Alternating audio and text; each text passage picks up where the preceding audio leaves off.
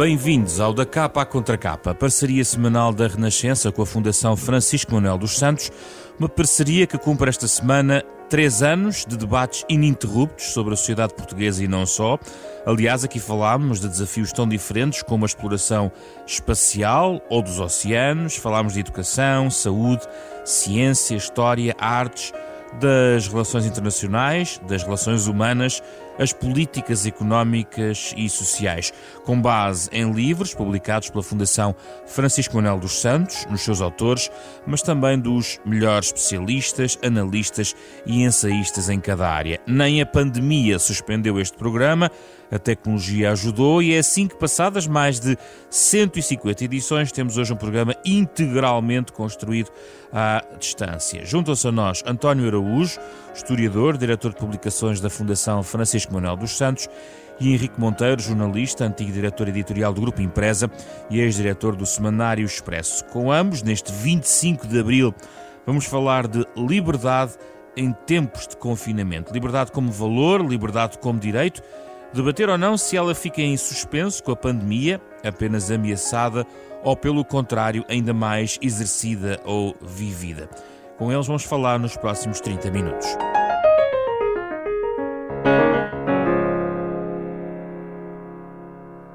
Bem-vindos, António e Henrique. Estamos no Contracapa de 25 de Abril, Dia da Liberdade, o nosso distanciamento social desta conversa coloca à prova as nossas ligações Skype.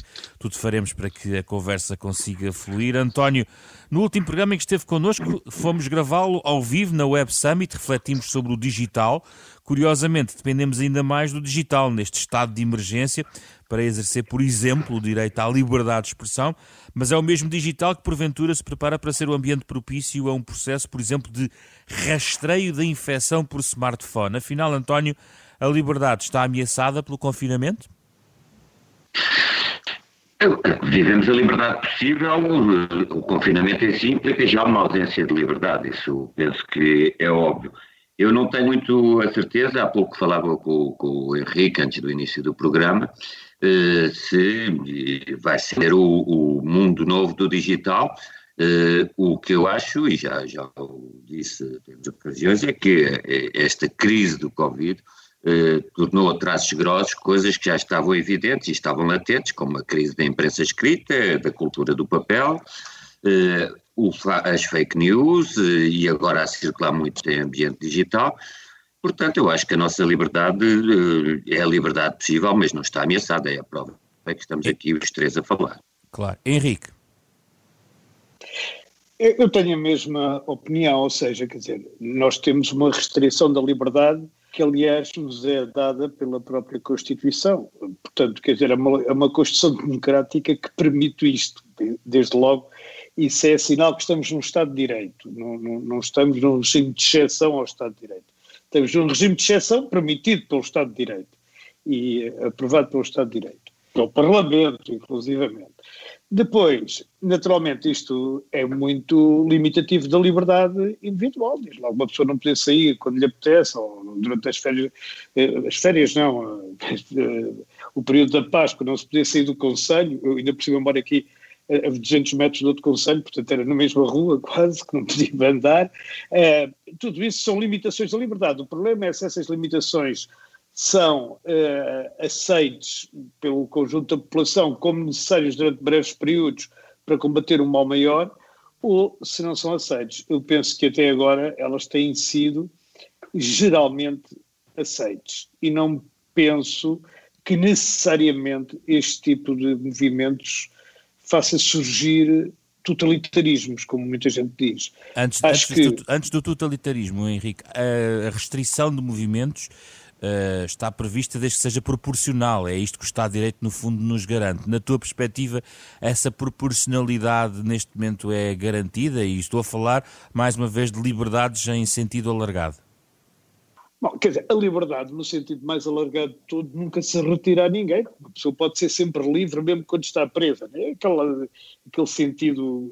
Nós não temos essa distinção entre liberty e freedom, não é? Eh, mas eh, a liberdade prática, claro que no confinamento fica, como eu já disse, fica limitada. Se é proporcional ou não, é, uma, é uma experiência muito difícil de fazer. A gente pode perguntar assim, mas foi preciso isto? Ou está a ser preciso isto? Não chegaríamos a, menos, a resultados idênticos se não o tivéssemos feito? Não sabemos. O estado atual da ciência, ou pelo menos o consenso da medicina, parece dizer que isto é melhor estar confinado do que não estar. Mas, obviamente, hoje em dia o, o, que se vê, e eu hoje mesmo escrevi isso no Expresso, é que já há um grande movimento para ser a economia a comandar, porque não vale a pena salvar meio mundo da doença para matar meio mundo de fome, não é? E se isto continua tudo sem, quer dizer, a economia parada, vamos ter um, uma situação tão ou pior, provavelmente, do que a própria pandemia, com as consequências dessa paragem da economia. Portanto, isto são situações muito difíceis, muito delicadas e que têm que ser eh, tratadas com muito, muito, muita prudência e muito, muito cuidado. Eu não gostava de estar na, na pele de nenhum decisor. A menos que sejam decisores assim, tipo Trump, que diz mete-se desinfetante para dentro dos pulmões e resolve-se o problema. Isso me parece uma solução demasiado simples. António, sua perspectiva sobre a proporcionalidade da restrição das nossas liberdades? Em Portugal, mais do que proporcional. Eu acho que as pessoas estão a aderir porque a restrição que, que ocorreu de, de, das liberdades até agora, e o Henrique falou aí bem da liberdade económica, que também foi cerceada, mas tem sido mais do que proporcional. É preciso nós vermos, por exemplo, que o direito de manifestação a título individual não está de modo nenhum cerceado. Uh, o, que, o que está cerceado nem sequer é título coletivo, desde que as pessoas cumpram as regras de distanciamento social podem eh, manifestar-se até em termos coletivos. O direito de reunião mantém-se desde que as pessoas mantenham o distanciamento social. Portanto, todas as liberdades eh, ditas clássicas, eh, de certa forma, se mantêm, têm que se adaptar ao, ao que, ao que eh, é ditado pelas regras próprias de distanciamento social. Inclusivamente, a liberdade religiosa tem sido algo eh, bastante falado, há dimensões coletivas de todas as liberdades, inclusive a liberdade religiosa, mas se as pessoas quiserem, se os templos estiverem abertos, as pessoas mantêm a liberdade de culto, de, de ir a, a, templos, se estiverem abertos. Portanto, uh, devemos ter presente, e é, é, quase um insulto a pessoas que vivem e que, e que viveram sob regimes de, ditatoriais, pensarmos que, que, vivemos numa, numa ditadura. Há dimensões, as pessoas não, não gostam muito de abdicar. Eu não diria tanto, já, já não é tanto a liberdade, é mais o conforto da liberdade. Uh, as pessoas não gostam de abdicar e bem, mas eh, aqui a questão não se coloca tanto em termos de, de liberdade em si. Eh, se nós pensarmos bem, se daqui a uns meses pensarmos nisto, o que foi afetado foi talvez muito mais o nosso conforto do que propriamente a, a liberdade clássica, a freedom que, que, que falou o Henrique. Eh, só, só dois pontos, e vou ser muito, não quero monopolizar de modo nenhum. Eu concordo com o Henrique que isto não vai fazer nascer novos populismos, eh, pelo contrário, alguns populismos de alguns líderes saem daqui bastante eh, maltratados e mais expostos, no caso de Trump e Bolsonaro, a sua impreparação eh, técnica para o cargo, já e até política, a sua falta de sensibilidade. No fundo, a, a sua, as intervenções de Bolsonaro demonstram, sobretudo, uma falta de preparação, uma falta de conhecimento básico. Bolsonaro e Trump, isso ficou mais exposto. Agora, o que é facto, e todos os estudos de ciência política têm demonstrado, e não só, é que eh, o, numa fase inicial eh, eh, o, o, medo favorece quem está no poder. Nós vimos as taxas de aprovação de governadores dos Estados Unidos, que é quem tem que lidar com a, a pandemia, não é tanto só ao nível federal, governadores que tinham sido eleitos com 10 mil votos estão com taxas de aprovação de 80 e tal por cento. O que talvez eu discordo do Henrique, e podemos falar um bocadinho disso, é, é eu penso que nesta fase o binómio eh, salve sanitário versus economia ou vida versus eh, economia, eh, talvez seja um binómio um bocadinho simplista, isto é, se nós eh, não conseguirmos, não é só salvar a vida do, do, das, das pessoas dos grupos de risco, é uma coisa que é fundamental até para a atividade económica, que é confiança. Se não houver confiança para as pessoas andarem na rua, eh, não, eh, não, não há atividade económica. Portanto, eh, penso que é um bocadinho simplista aquele binómio, vamos ter que salvaguardar a economia e versus eh, abordagens mais médicas ou sanitárias. É fundamental haver uma abordagem médica e sanitária até para que a economia eh, possa eh, desenvolver-se. Henrique, o teu argumento? Eu não tenho um contra-argumento, nem, nem acho que se resuma tudo nessa dicotomia entre a saúde e a economia. O que eu estava a tentar dizer é que o, no início da, da, da pandemia, prevaleceram em absoluto argumentos sanitários. E hoje em dia, os argumentos económicos estão uh, a entrar cada vez mais na equação e cada vez com mais força.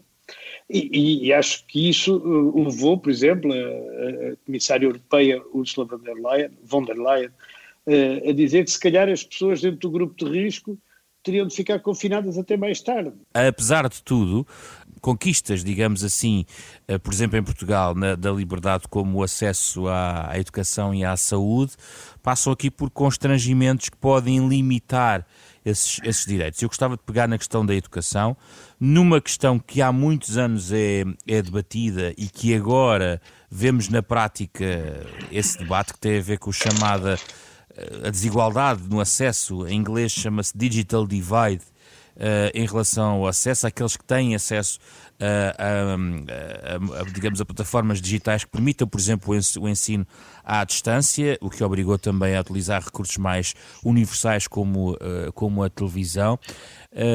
Parece-lhe que é, é, um debate que conjuntural de uma situação particular uh, em que tem que ser resolvido um problema ou é algo que poderá de certa maneira, ter frutos que permitam, quando há alguma normalidade voltar, até alargar o acesso à educação? Eh, eu não tenho muita confiança eh, numa, na situação voltar do que vai ficar um, um, mundo mais corrigido, até em termos de proteção ambiental, etc. Pelo contrário, eh, tenho bastante preocupação que o, o retorno, vá lá, à vida se processa em termos algo frenéticos e até eh, lesivos de, de, questões como o ambiente, etc. Agora, que é, eh, como eu digo quase repetidamente, que o que esta crise trouxe foi evidenciar traços mais grossos, aprofundou questões que estavam latentes, aprofundou e vai aprofundar e vai ficar, e uma delas é a desigualdade. Por exemplo, esta crise tornou mais patente, e nós vemos isso se andarmos na rua, alguma desigualdade eh, étnica em Portugal, isto é, vimos que eh, hum, Uh, vemos uh, a miúdo nas ruas a trabalhar pessoas de, de outras etnias, vemos aumentar, uh, e portanto que não tiveram os benefícios do, do, confinamento, vemos aumentar as desigualdades no acesso a, a, a mecanismos de dissuasão do vírus ou de, de, de, defesa em relação ao vírus e também no ensino, entre estabelecimentos de ensino eh, com mais qualidade e outros com menos qualidade, uns que reagiram, o modo como o sistema de ensino reagiu, o público e o privado, quem tem acesso ou não a ambientes digitais, o modo como o sistema de ensino reagiu a tudo isto, ou como o sistema de saúde, eh, é já de si seletivo e, e muito inigualitário, e essa desigualdade tornou-se agora muito mais patente, ainda que não falemos muito dela.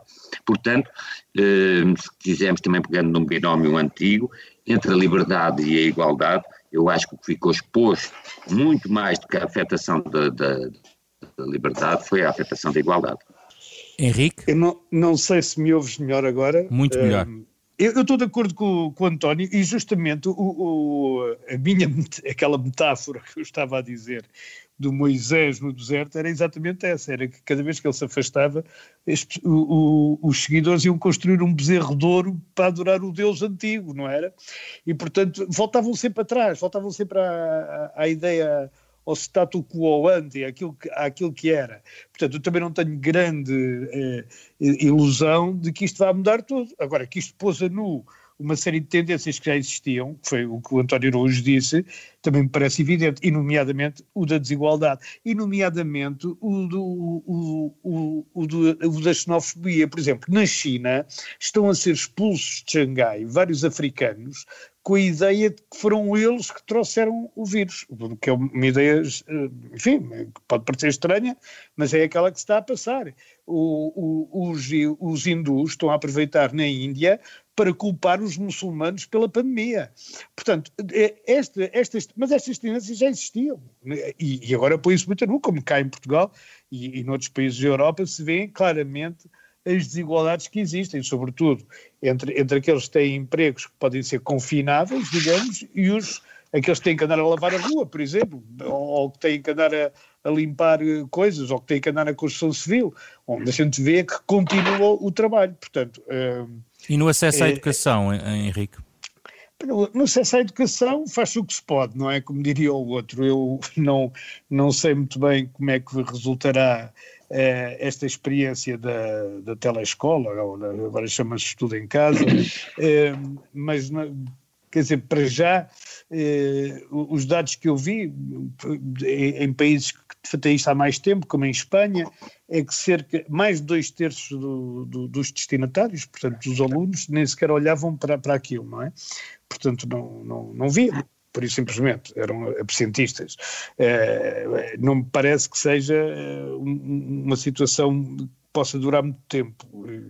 É, também não sei como é que, porque é que em Portugal se abriram, mas eu sinceramente isso não sei de não saber, não, porque é que em Portugal se, se começou pelo, pelo ensino eh, do, do, de, do 11 e 12 ano, o ensino presencial, portanto na escola, e enquanto na maior parte dos outros países, não em todos os outros países europeus, começou-se exatamente por baixo, pelo, pelo ensino básico. Uh, penso que isso tem, tem a ver com, com faltas de estruturas uh, em, em, Portugal, quer dizer, porque de facto uh, as pessoas não têm onde deixar os filhos, não há não, não, não há sítios adaptados, quer dizer. António, este, este, regressando à questão do digital, que é, que é importante do ponto de vista também de, de, das liberdades e das desigualdades, esta situação vai cavar ainda mais um fosso. Uh, alguma desigualdade melhorando, digamos, aumentando o poder de fogo daqueles que têm acesso aos dados uh, e limitando muito aqueles que querem um, que os seus dados não sejam partilhados. Há esta tensão, eu há pouco estava a falar sobre os dados de saúde que podem chegar muito rapidamente e generalizado uh, aos, aos, telefones, aos smartphones, uh, e provavelmente essa tendência vai ficar para além deste, deste confinamento que estamos citados, não? Sem dúvida. Há aqui três ou quatro pontos que é preciso, uh, acho que era importante ver. Uh, um pode parecer um bocadinho controverso, mas por muito que estejamos agora apavorados com este vírus, nós devemos perceber que isto foi uma crise, ou que o vírus não tem uma, uma grande letalidade e, portanto, foi uma crise até pequena.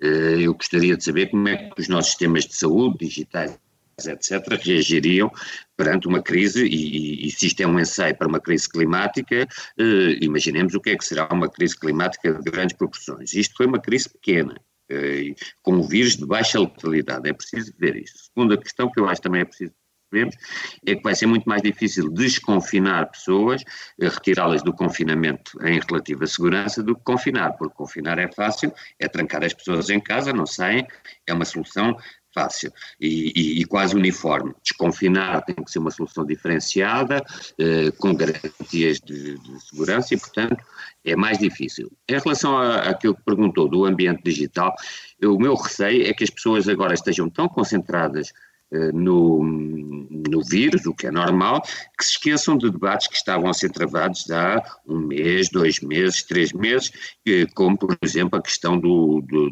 da, manipulação dos dados. Eu acho que a massa de informação que, que agora está a circular.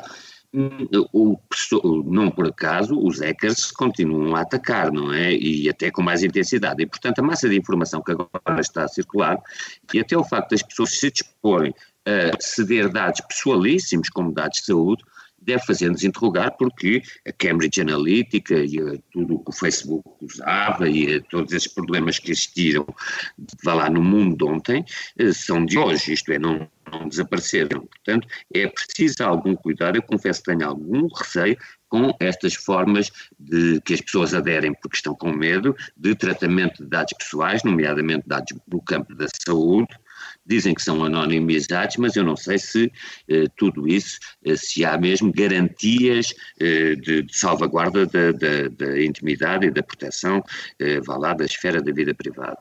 Portanto, tenho algum receio que não que mas surja o nosso esta situação, António, mas que é... o... Hum? Esta situação, António, diga, pode, diga. pode motivar a necessidade de acelerar a regulação nessa área ou é mais pessimista sobre isso? Eu acho que nós vamos estar tão preocupados com uma reconstrução quase brutalista, quase tipo do pós-guerra, que eh, as nuances de, de, garantias e de salvaguardas vão estar um bocadinho eh, colocadas em segundo plano. E como eu disse, eu não estou tão preocupado com a questão da liberdade, esta pequena liberdade que nos foi cerceada, porque essa restaura-se de um para o outro, estou muito mais preocupada, porque essa sim fica com efeitos estruturalizados a longo prazo, com as afetações que daqui resultam eh, para a igualdade. Eh, Veja-se, por exemplo, a o, o quão vai ser afetado o pequeno comércio ou, ou uhum. pequena indústria, e nós sendo um país com um tecido empresarial com 80 e tal por cento de PMEs de origem familiar, e, e, tenho medo que a devastação eh, seja muito mais eh, nos pequenos e, portanto, e aí sim eh, podem surgir alguns germes de populismo, isto é, forças mais populistas ou extremistas podem tentar capitalizar a seu favor o descontentamento que vai surgir e, e vai lá o, o, o proletariado, eh, o déclassement que vai surgir aqui, eh, com, com pessoas a perder uma parcela muito substancial dos seus rendimentos, eh, nomeadamente no setor privado. Henrique? Eu, sobre um, o, o, rastreamento hum, por via telemóveis e essas coisas todas, tenho uma posição um bocado mais cínica, porque na verdade eu acho que há uma, claro que há uma oportunidade para tentar regular fortemente essas coisas. Mas na, a minha posição mais cínica mas é o seguinte: eu acho que já nós estávamos todos a ser rastreados por tudo quanto era coisas. Portanto, o, o facto de agora se pôr a hipótese ser também para questões de saúde, não, não me parece. E, e, não é uma questão de medo, não é? Não me parece mesmo que seja a, a questão principal. O, o, problema principal que eu acho que era do mundo de ontem é que a privacidade é uma, é uma conquista bastante recente na história do homem, que é uma coisa com 200 anos, o António Araújo saberá melhor que eu essa, essa história da privacidade, e, e nós estamos a perdê-la. O mundo, o mundo global, se nós vivemos uma aldeia global, acabamos todos por saber o que é que o outro está a fazer, exatamente como nas aldeias. Não? Mas às vezes isso parte do exercício de uma liberdade individual, Henrique. Eu sei que parte do princípio de uma liberdade individual e eu, eu pessoalmente sou totalmente favorável à manutenção de, da privacidade e à, à não a, a, não se de, devassar a, a, vida de cada um através de, de, seja do que for, seja, seja de espionagem clássica, seja de espionagem eletrónica. Eu temo mas, é Henrique, que posso só interromper, eu sei que não devemos, mas posso só dizer, tu disseste uma António. coisa Tu disseste uma coisa que eu acho que é muito importante, que é as pessoas estão aqui muito impressionadas por não poder sair à rua, portanto estão a ver mais, mas eh, perder essa liberdade, mas depois não podem pôr o pé na rua, mas se calhar estão em casa a ceder dados pessoais alegremente ao computador e a perder dimensões se calhar mais ocultas, mas muito mais uh, graves da sua liberdade, uh, estando em casa. Portanto, o, o confinamento tornou mais patente a restrição a uma liberdade visível, que é a liberdade de circulação, mas as pessoas, se calhar inconscientemente, estão a, a, a, trocar e a ceder amplos espaços de liberdade, mesmo estando confinados. É exatamente. Aliás, hoje, não, ontem, aliás, ontem saiu uma notícia em vários jornais a dizer que nos últimos sete dias eh, muitos mais portugueses tinham saído de casa e esses dados eram obtidos através de, dos operadores de telemóvel. Exatamente. Ora, ora bem, só, só isto demonstra como ele, este eles é aquele eles antigo, como, como se usava antes de 25 de Abril, não era o regime, eles. E este eles, eu nem sei muito bem quem são, como eles sabem onde a gente está. Ou, quer dizer, não estou a dizer que saibam individualmente, que é o Sr. Manuel e o Sr. Joaquim, e o Sr. Francisco, mas pelo menos em, em grupo já sabem quantos estão dentro de casa, quantos estão fora de casa, quantos estão no Parque Eduardo VII e quantos estão à beira-rio. Quer dizer, é uma, é uma coisa uh, fantástica. Eu duvido é que este mundo novo ande para trás. E se ele não anda para trás, a única coisa que há a fazer decente, para um mundo decente, é regular e muito bem, muito bem, quem e em que condições pode ter acesso a estes dados, porque estes dados já existem, já circulam por aí. E enquanto eles circularem por aí, vão parar. É, é, olha, foi como os arquivos da PID que apareceram agora à venda no coisa, não é? Andavam é extraordinário essa notícia, não é? é extraordinário. Apareceram, já que é 25 de Abril, apareceram os arquivos da PID assim à venda no leilão no eBay ou no, noutra coisa qualquer, mais ou menos, porque ainda há mais. Uh, o António agora, deve estar exultante para consultar esses arquivos. Não, eu, eu, por acaso até acho que se calhar nem tem dimensão e não conheço bem uh, o que é que passou, não, se calhar até são cópias, e, e mas é possível que apareça alguma coisa, mas, mas o Henrique tocou ali no ponto fundamental que eu acho que é o seguinte, as pessoas.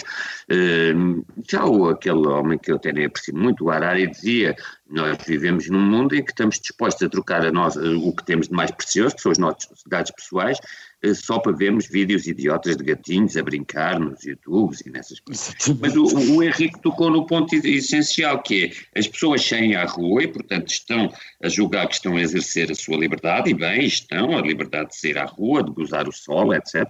Mas nesse preciso momento eh, há uma ameaça à sua liberdade, que é precisamente o, o, o controlo uh, oculto por instâncias que, aliás, não são democraticamente fiscalizáveis nem controladas e que as pessoas, eh, nesse preciso momento, sem sequer se aperceberem disso, ao exercerem a liberdade, estão a ser controladas.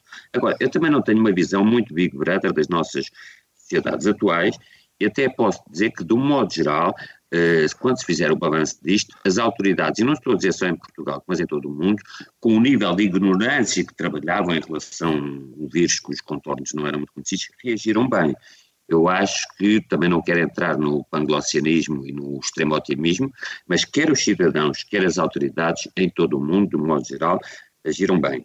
O que digo e sempre insisto é, como também o Henrique já, já referiu, eh, problemas que vinham de trás, como é evidente, neste ambiente, eh, tornaram-se mais eh, fundos, mais evidentes, mais marcados e questões que vinham de trás eh, vão, eh, vão, vão permanecer eh, por longo tempo. Não tenho eh, isso aí, peço desculpas, se faço um balanço positivo da reação dos cidadãos e das autoridades a isto, não faço já, não tenho uma visão otimista que a partir daqui vai surgir um mundo mais igualitário, mais amigo do ambiente, mais justo, de modo nenhum, pelo contrário. Eu, eu, também não, e deixa-me só sublinhar uma coisa uh, que, é, que, é, que é esta. O, no fundo, o vírus fez em relação aos problemas sociais, políticos, económicos, o mesmo que faz aos organismos. Ou seja, o, o, aquilo que tem menos saúde fica com menos saúde. Uh, ainda, não é? É, é, o, é, o que está, é o que está a acontecer. Quer dizer, a gente já tinha o problema da desigualdade o vírus veio mostrar mais. A gente já tinha o problema, de, de, de digamos, do, do, big brotherismo ou do, ou do, ou do, ou do controle por, por, por força. E o vírus também levanta essa questão. Nós já tínhamos vários problemas que o vírus foi. O problema dos idosos. Exatamente. E dos hackers também, dos, dos próprios vírus dos computadores. É essa coisa. Portanto, agora, eu também acho que os portugueses reagiram de uma forma quase, eu diria, escandinávica, porque foi com, com grande ordem, com grande. Com, com grande eh, determinação a, a, esta ideia do, do, do, confinamento. Nós conseguimos, inclusivamente em Portugal, ter um, até agora uma, uma curva de, de, de, na pandemia muito melhor do que, muitos, do que a maior parte dos nossos países vizinhos, até à Bélgica e à Itália e por aí fora, que a França e a Espanha e o Reino Unido, eh, mais ou menos em linha com países como a Áustria e como a, e como a Dinamarca, e, e, portanto, quer dizer, nesse aspecto, a resposta das nossas autoridades e também das autoridades em geral foi, foi boa, ou foi melhor do que pior. O problema está eh, no grau, em, em que o vírus também nos tira a liberdade, é que a gente não sabe nada sobre ele, não é? E quando a gente começa a ver que provavelmente há pessoas que foram infectadas eh, e que foram dadas como curadas, que estão infectadas de novo, ou que pode haver uma segunda vaga da pandemia, ou que pode haver ainda não sei quantas coisas que a gente não conhece, isso cria, por um lado, uma insegurança e, e, e por outro lado, um, um, receio exacerbado, em que, como disse o António, vai ser difícil o desconfinamento. Vai ser um, por difícil e, e, eu, como já disse, não queria estar na pele de ninguém que tenha que decidir uma coisa dessas. Por fim, só, só um minuto para uma, uma, resposta muito breve de ambos em relação a outra questão para a frente que tem a ver com uh, um, uma eventual uh, diminuição de alguma liberdade económica no sentido da iniciativa privada ser provavelmente mais dependente de o Estado. Na verdade, o que quero chegar é à, à predominância do Estado, que, que é essencial para garantir em, em, tempo de emergência, mas na crise económica que, que está aqui à, à, frente, os Estados, os Estados uh, vão, ser, uh, vão ser decisivos e tudo vai ainda mais uh, ficar uh, estadocêntrico, digamos assim. Uh, isso não vai ter, Henrique e António, alguma, algum, algum peso, não demoraremos ainda alguns anos a recuperar deste, de novo, confinamento de economia em torno do Estado? António? Sim, mas isso em parte é natural porque os Estados é que têm que, que liderar. Não é por acaso que os regimes, no pós-segunda guerra, o Estado de Providência teve um, um crescimento muito grande.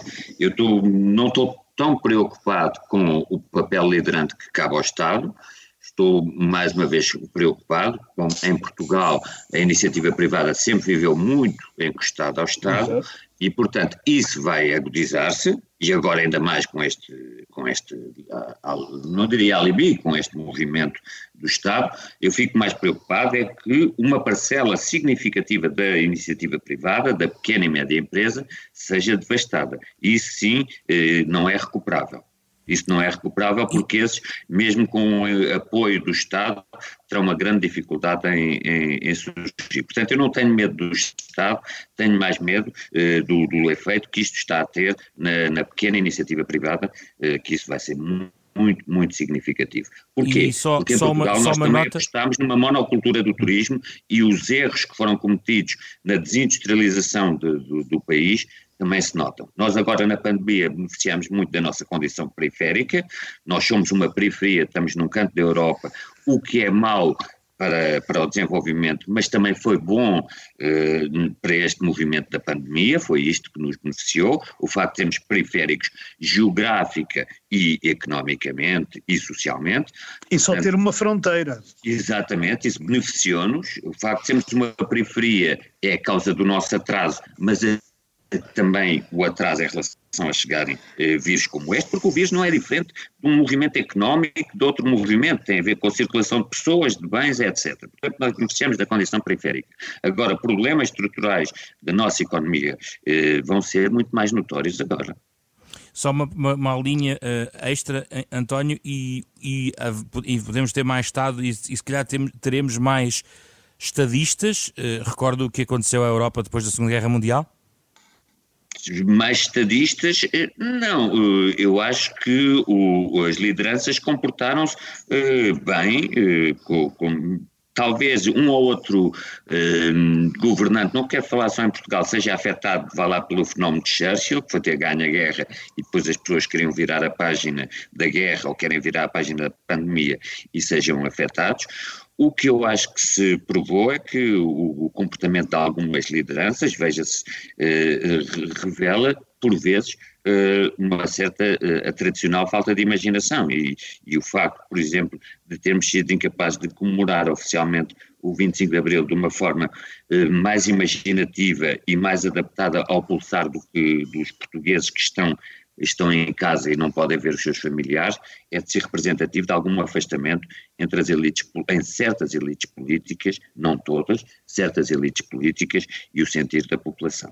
Esta dupla questão, Henrique, mais Estado e depois também gostava de ouvir sobre os mais ou menos estadistas. Não, sobre o mais Estado, vamos lá ver, as grandes empresas portuguesas já vivem à sombra do Estado desde o confinamento industrial do Dr. Salazar, está aí, quer dizer, raras foram aquelas que não viveram, não é?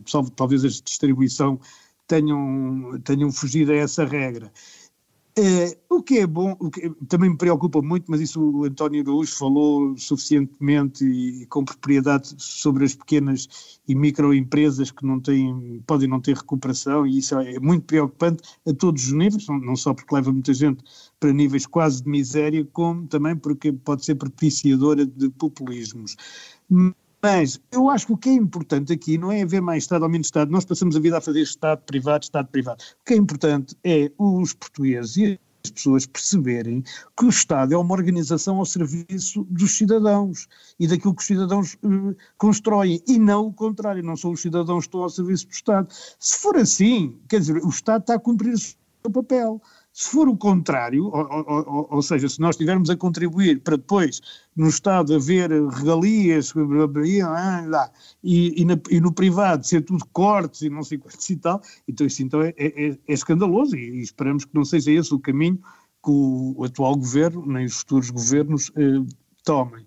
E, e, portanto, acho que sim, acho que o Estado vai ter agora um papel mais preponderante ainda do que tinha, mas isso é natural perante uma situação destas. É mesmo para isso que se formaram os Estados, para defender os cidadãos, para, Sobre para os estadistas. os territórios.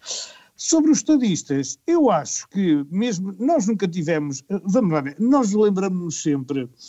Eh, Vou dizer ainda de outra maneira, há um provérbio português que diz atrás de mim virá quem de mim bom fará, não é?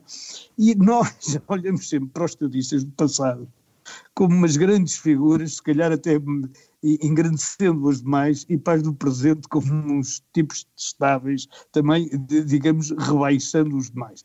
E houve, houve boas respostas. Acho que, por exemplo, a Presidente da Comissão Europeia é claramente uma pessoa que hum, tem, o Ursula von der Leyen tem, tem, tem sabido estar à altura do, dos acontecimentos, há muitos outros aí pela, pela Europa toda, e, hum, e não me parece que seja esse o, o, o problema essencial. Não, não, não acho que, que, seja por falta de lideranças. Agora, temos um bocado de azar em relação a, algum, alguns aspectos, como são os dos Estados Unidos, e também não estou a falar no Brasil, só porque o Brasil, enfim, é um país muito próximo de nós, e depois temos o, o, o resto do mundo na China, na Índia e, e muitos outros grandes países onde a democracia ou não existe de todo ou está completamente em risco, mas isso não foi um efeito da pandemia, mas é algo que se pode eh, agudizar também como consequência da, da pandemia, porque uh, isto é uma situação daquelas tão extraordinárias em que cada um vai usá-la de acordo com os princípios que tem. E quem tem maus princípios eh, fará más escolhas. Quem tem bons princípios, esperemos que faça boas escolhas. Obrigado, Henrique. Obrigado, António. Foi o da capa à contracapa desta semana. A parceria da Renascença com a Fundação Francisco Manuel dos Santos. O genérico original deste programa é de Mário Lajinha. Este programa está disponível em podcast, nas plataformas digitais habituais. Eh, pode sempre consultar a qualquer hora, a qualquer momento, a partir de qualquer lugar. Um um programa com Carlos Vermelho, André Peralta, Ana Marta Domingos e José Pedro Frazão. Regressamos na próxima semana, já em maio, depois do Dia do Trabalhador, para outras reflexões ainda em torno desta pandemia.